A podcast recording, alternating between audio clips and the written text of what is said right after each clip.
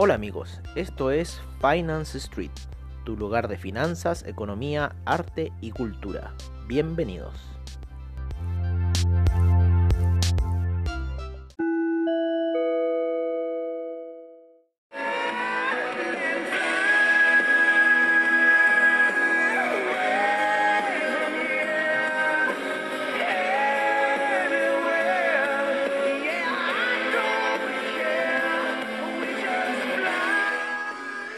Hola amigos de Finance Street y qué mejor canción que Fly Away From Here de Aerosmith para empezar este cierre de mercados de Finance Street en donde vamos a analizar un poco la situación de lo que ocurrió hoy día en los mercados que estuvieron bastante planos salvo por los industriales, el Dow Jones estuvo muy muy movido, estuvo eh, con una caída estrepitosa en lo que fue el cierre del mercado japonés que nos, carga.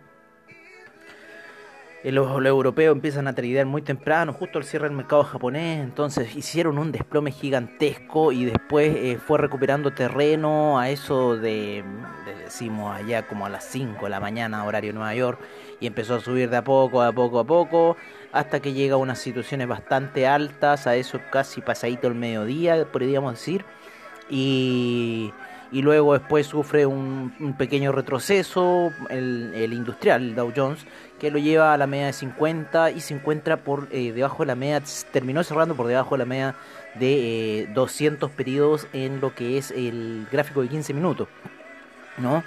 El Nasdaq, el Nasdaq tuvo una situación bastante similar, mucho más lateral que lo que fue el Dow Jones, eh, mucho más plana y como en cierta forma como un poco en en una figura descendente. Hoy día estuvo el, el Nasdaq, no estuvo con bastante movimiento. El SIP, el SIP estuvo como la mezcla entre los dos. Eh, terminó cerrando un poco por debajo de los máximos que eh, tuvo durante la noche, porque ese desplome japonés fue brutal, por lo menos para lo que fue el, el SIP y el, y el Dow Jones, principalmente por datos de consumidor que no salieron buenos. Así que eso fue lo que arrastró un poco, pero vamos a hacer crecer un poco la gráfica ahora para irnos eh, a más que la vela diaria, nos vamos a ir a la vela semanal, ¿no? Y la vela semanal en, en el gráfico del Nasdaq terminó como un poquito de transición, ¿no? Así que yo creo que podríamos esperar un poco de retroceso en lo que serían las primeras operaciones para el día lunes. Eh, no, para el día domingo, yo creo que podríamos esperar un poco de retroceso en el Nasdaq. Eh, pero quizás muy ligero. Hay unas velas similares. Eh, hay unas velas de cierre similares, así que quizás puede ser un empuje alcista porque no fue como un doji centrado, sino que un doji como medio alcista, medio tipo libélula. Entonces quizás podría estar dando un, impulso alcista para ir a romper esos máximos que tuvo la semana pasada el Nasdaq. Así que vamos a ver qué va a pasar. Eh, o creo que fueron esta semana, a ver, no, fueron la semana pasada los máximos, máximos, máximos históricos que llegó el Nasdaq. Así que vamos a ver qué va a pasar con esa situación. Pensamos que podría haber tenido una corriente un poco más alcista en algún minuto. Eh, en algún minuto casi eh, giró el, el, Nasdaq durante la semana. Eh, la vela semanal en un minuto llegó a, a, compensar toda la fuerza de la vela semanal anterior y pensamos que podía ya tomar un rumbo bajista el Nasdaq. Sin embargo, eh, ante, anteayer creo que fue, eh, revirtió toda la situación. Vamos a analizarlo. Eh, no, sí, anteayer. Anteayer revirtió toda la situación en Nasdaq que se caía, se fue a apoyar a la media de 20 periodos y, retrocedió completamente. Vamos a ver eh, lo que es el, el SIP. El SIP sigue subiendo, todavía no quiere llegar al máximo histórico, lo está ahí saludando, así que tenemos expectativas de que pueda seguir eh, subiendo un poco eh, lo que es el SIP. El, Dow Jones también va subiendo, eh, lo que dijimos se cumplió, la vela cerró, la vela la semana pasada había cerrado fuerte, con lo que dijimos que el Dow Jones iba a seguir subiendo, y bueno, así fue esta semana, siguió subiendo, terminó un poquito con un poquito de retroceso, siendo un poquito de sombra, sin embargo la vela sigue positiva la vela sigue alcista, así que vamos a ver qué va a suceder. Estamos bastante expectantes un poco ante esta situación. Igual estamos viendo que en la vela el semanal, eh, la, la media de 20 periodos se apoyó en la en la en la media de 200 periodos en semanal así que no sabemos que si esto va a seguir un rumbo más alcista o no eh, porque eh, lo que es eh, semanal del Nasdaq vamos a ver a ver cómo está la situación claro, está como despegando la media de. Empieza ya a seguir un poco la media de, de 20 periodos al, a lo que es la gráfica. Sin embargo, está bastante separado, así que igual eh, podrían venir tomas de ganancia. Los, los, mínimos, si es que llegase venir un desplomazo, eh, están en 9.794 para ir a testear la, la, la media de 20 periodos en gráficos weekly. Estamos viendo la situación en weekly. Vamos a ver cómo terminó el DAX en semanal el DAX en semanal terminó bastante ahí, una, está ahí bastante... Eh, está llegando quizás ya a los máximos. El, el, DAX tuvo unos desplomes bastante serios, lo que fue cuando fueron los desplomes ahí en, en marzo. Eh, un, gap inclusive en una vela semanal, así que... Pero está ahí, está ahí, terminó un poquito como que sí, no la cosa, sin embargo creemos que la próxima semana puede ir positivo e ir a buscar un poco más del máximo de hace unas eh, dos semanas atrás, que fueron los máximos para el DAX.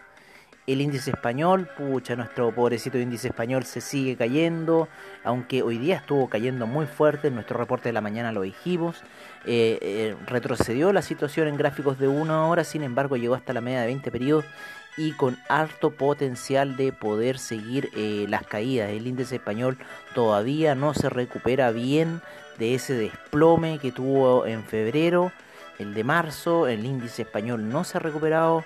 Eh, y yo creo que la realidad, la realidad debe ser esa, o sea, lo que está viendo el índice español, yo creo que es un poco la realidad, lo otro, lo otro quizás es un poco fugu ¿ah? un poco pez globo, ¿no? Y una, especulación nomás. Así que estamos viendo ahí que el todavía se mantiene en la zona baja, ¿no es cierto? Está ahí en la, en la antigua zona de, de, compradores que se nos transformó en una zona de, de vendedores ya, principalmente esa zona de los 7000 7200, 7100, ¿no es cierto? En ese rango, 7250, 7000 130 por ahí, esa es nuestra antigua zona de compradores que tomábamos para ir a, buscar largos para llegar a niveles más altos de 7500, sin embargo ya se ha transformado en una zona de vendedores y eh, quizás podríamos, podría, el Renta 4 lo tira a eh, 6007 y, y, nosotros tenemos una, una base todavía más baja en 6400 para el el índice español. El oro, eh, vamos a ver la vela semanal, cómo cerró, de haberse cerrado como un martillo bajista. Eh, no, no, no, no, eh, se cayó en un movimiento bastante fuerte. lo que sí, el, el oro terminó en cierta forma cubriendo la vela que venía alcista.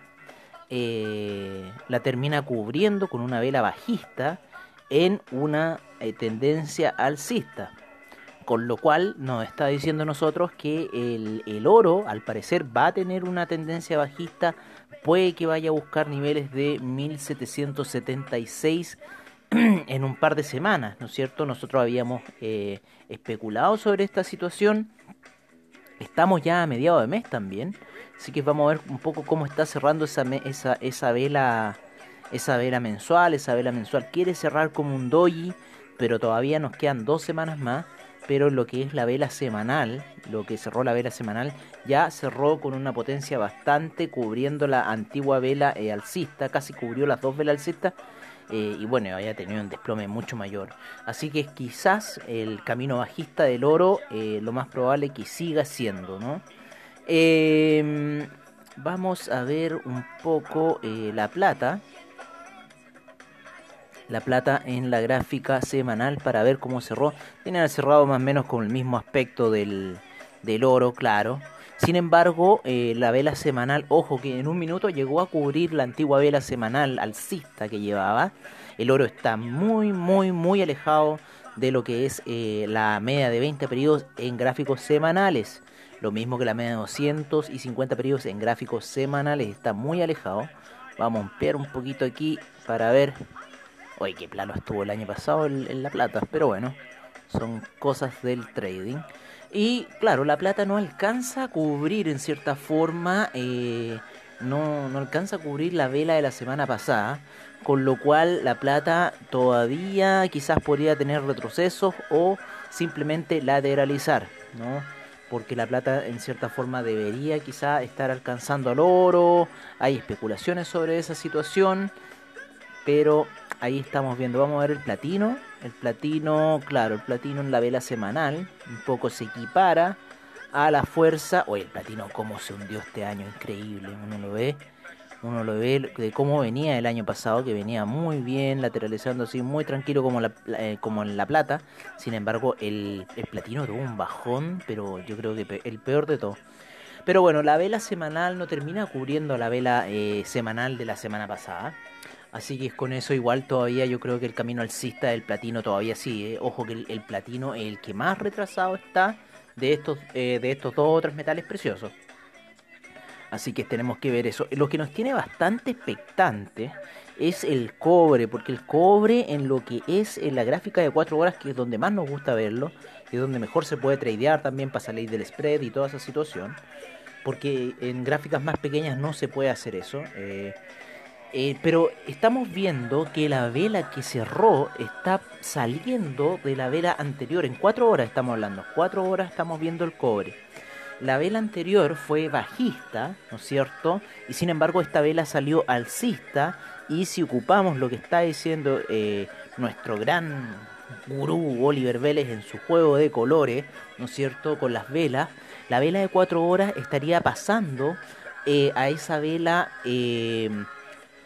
A esa vela bajista que había activado en 4 horas, por lo tanto estaría activando órdenes buy stop, ¿no? Y si ven en cuatro horas, también van a ver muy claramente un, doble valle que está pero muy potente. Entonces creemos que el, el cobre, y más encima con la situación que viene entrando la media 200 periodos, creemos que el cobre parece que va a tener un repunte y cruzamos los dedos para que se sea para que se caiga el, el dólar peso chileno. Eh, Claro, en gráficos de una hora también se nota un poco este doble valle que es bastante potente, pero en cuatro horas se nota mucho mejor.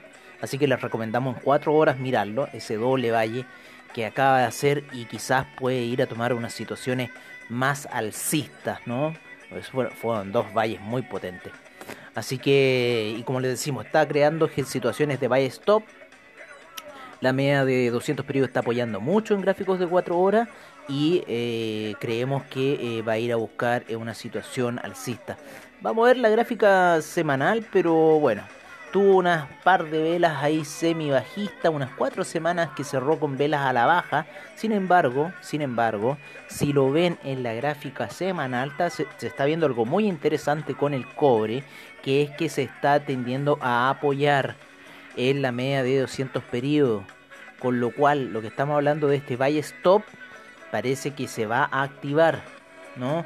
Si el cobre pasa los 3 dólares, eh, amigos míos, esta cosa va, va a subir, pero fuerte, ¿no? Así que eh, veamos qué va a pasar, veamos qué va a pasar, porque el cobre tiene, tiene bonita subida, bueno, de hecho, el cobre también tuvo un bajón más o menos, eh, que lo llevó a niveles de 1.98 y haber entrado en ese nivel en marzo, ¿no? Sí, los metales este año este año es como para el que no sabe tradear, o sea, eh, un año terrible así, porque es como cuando yo entré en el 2008 con la crisis subprime, pero me fue bien, pero, pero hubieron cosas ahí bastante erráticas.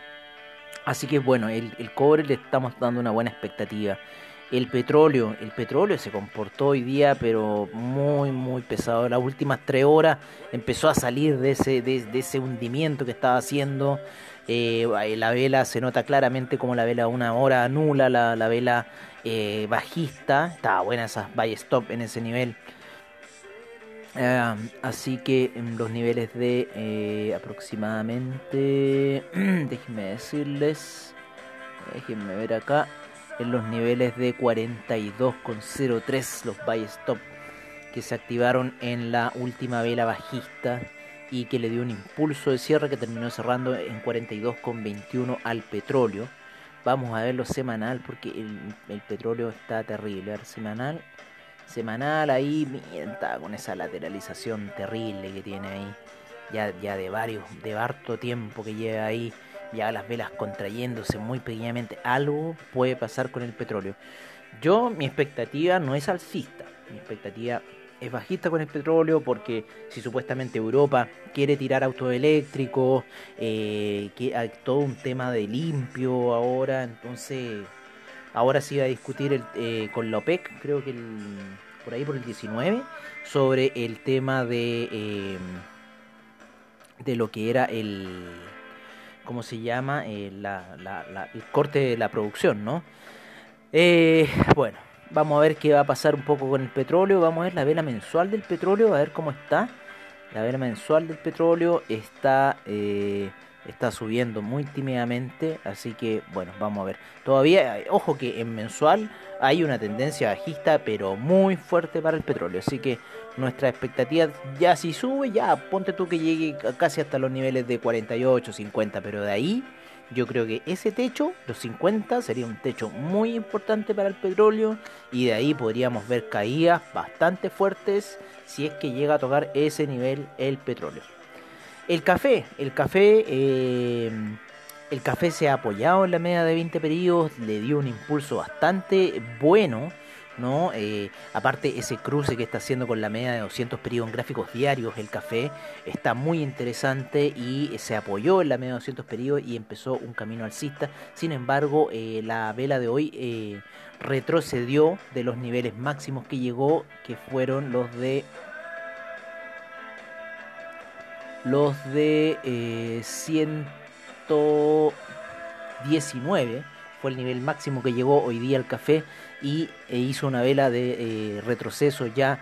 Así que vamos a ver, vamos a ver cómo está un poco la gráfica semanal del café. Claro, roca casi como una vela doji, así que vamos a ver, quizás podrían haber retrocesos para el café la próxima semana y si se fijan bien cómo viene entrando la media de 200 periodos en gráficos semanales van a ver quizás puede haber una tendencia bajista.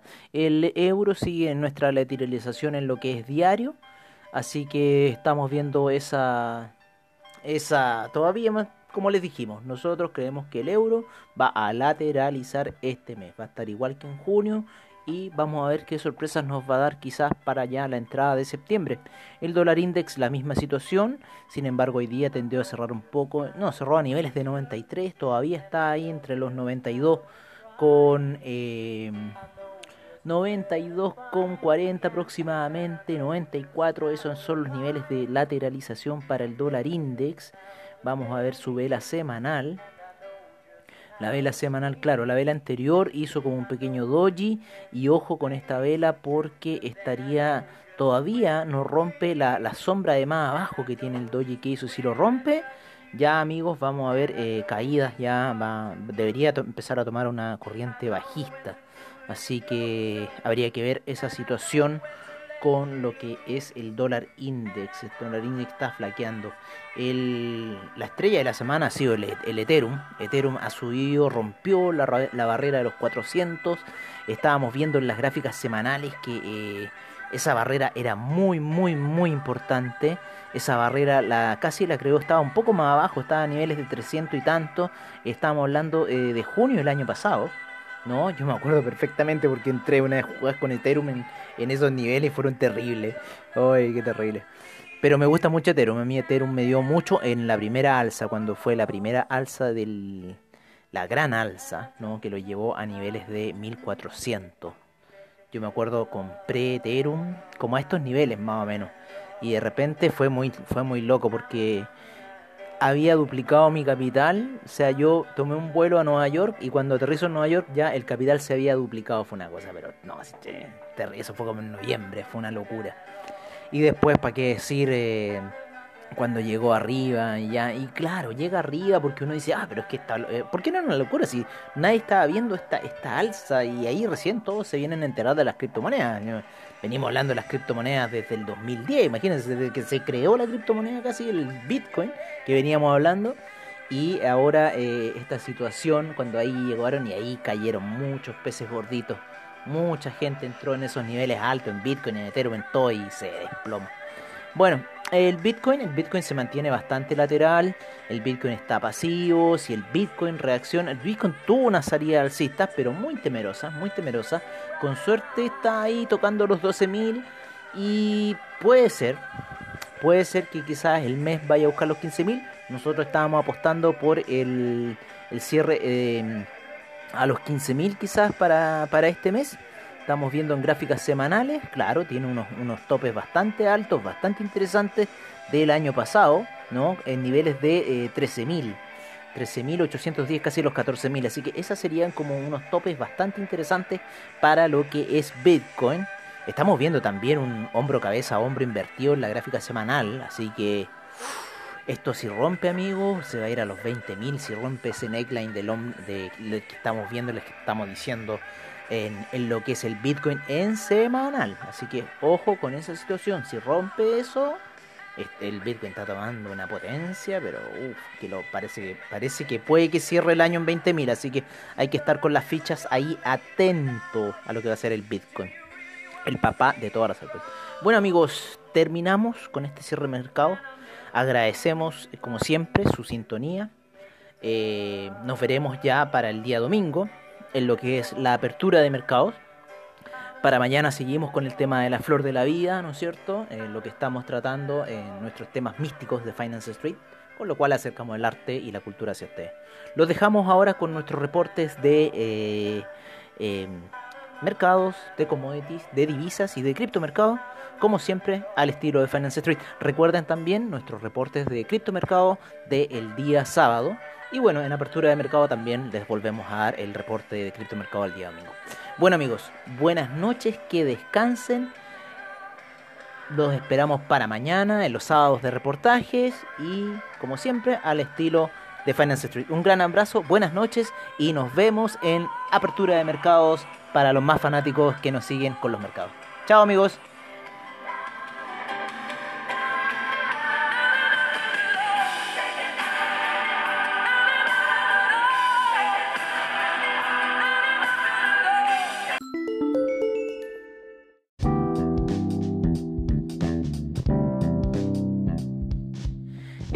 Es nuestro reporte de mercados en Finance Street. En primer lugar nos vamos a Estados Unidos en donde el Dow Jones cierra con un ligero avance de un 0.12% el SIP un menos 0.02% de retroceso el Nasdaq, un menos 0.21% el Russell 2000, un menos 0.33% el VIX, cierra con un menos 0.36% a niveles de 22.05.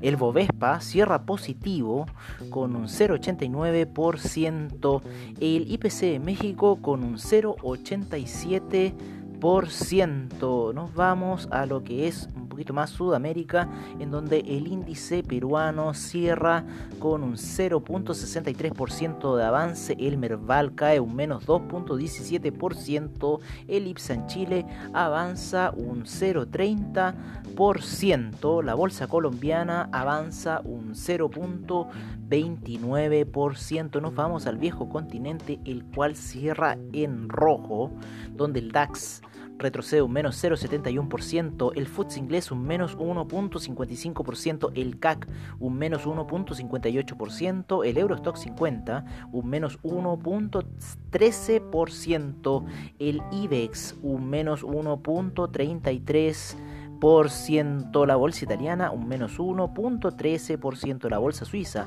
un menos 0.94%, la bolsa austríaca un menos 0.99%.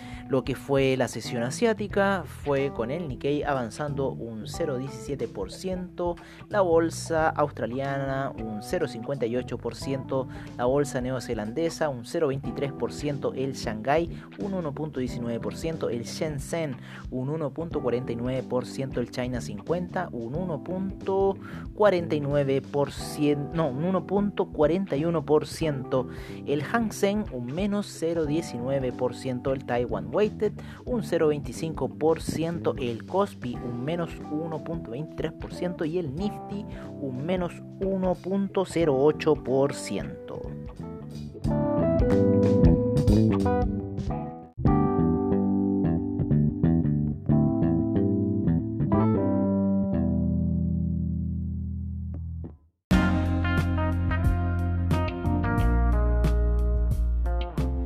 Es nuestro reporte de commodities en Finance Street. En primer lugar tenemos al BTI con un menos 0,54% de retroceso a niveles de 42,01.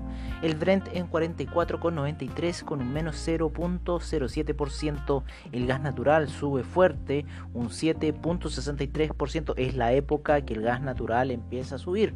Ojo, la gasolina con un 0.33% de avance, el petróleo para calefacción un menos 0.51%, el etanol sube fuerte un 13.64%, la nafta un 0.26%, el propano un menos 0.26%, el uranio retrocede un menos 1.25%.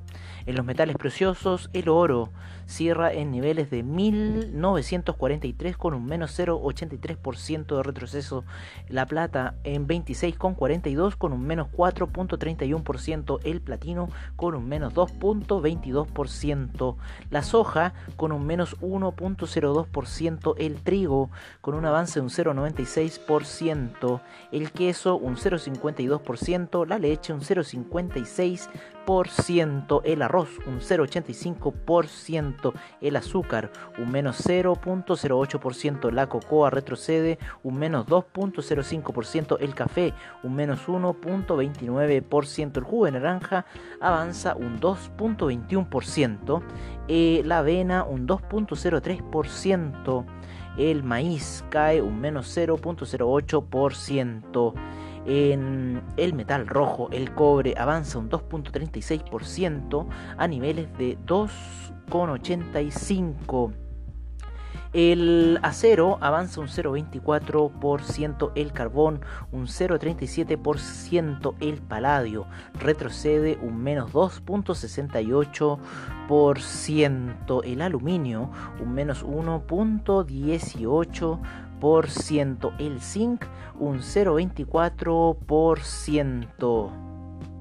El hierro avanza un 1.27% y el rodio un 2.05%.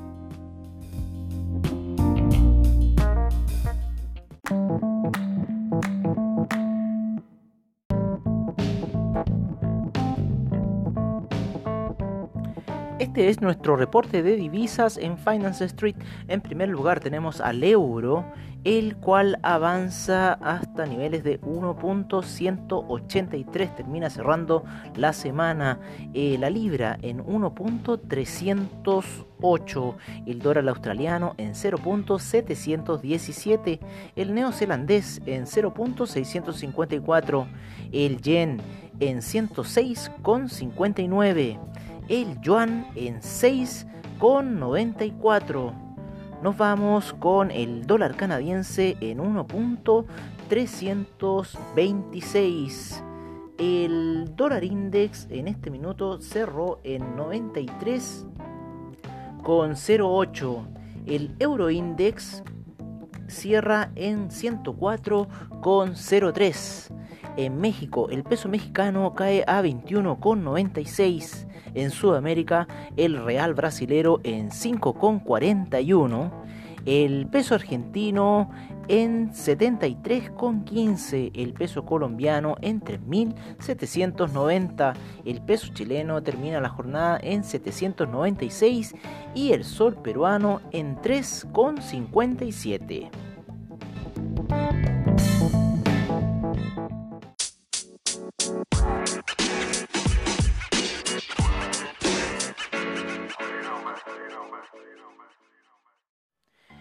Este es nuestro reporte de criptomercado por parte de CoinGecko.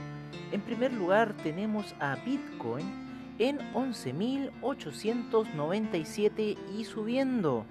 El Ethereum en 437,29 también subiendo.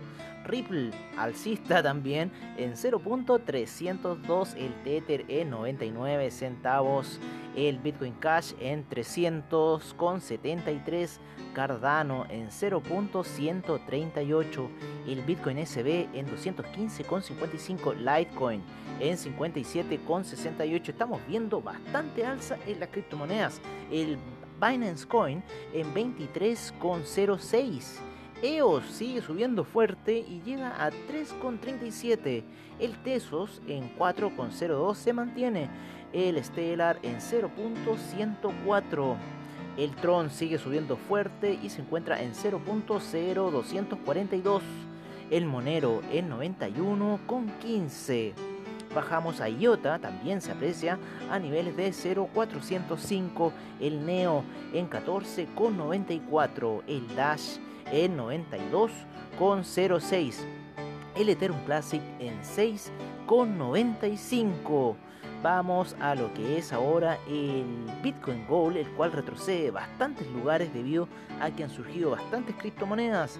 El Bitcoin Gold está en 11,02 y cerramos con el Bitcoin Diamond en 0.823. Una gran alza se está viendo en lo que es el criptomercado.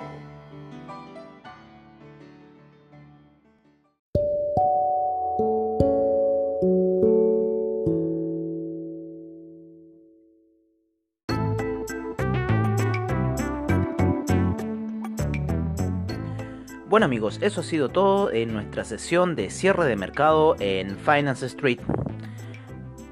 Agradecemos a investing.com, Trading Economics, Forex Factory, CryptoWatch y CoinGecko por la información que nos brindan a diario. Y recuerden que los esperamos para mañana sábado en nuestros sábados de reportajes al estilo de Finance Street. Muchas gracias por su sintonía y nos estaremos viendo en una siguiente edición de Finance Street. Hasta pronto amigos.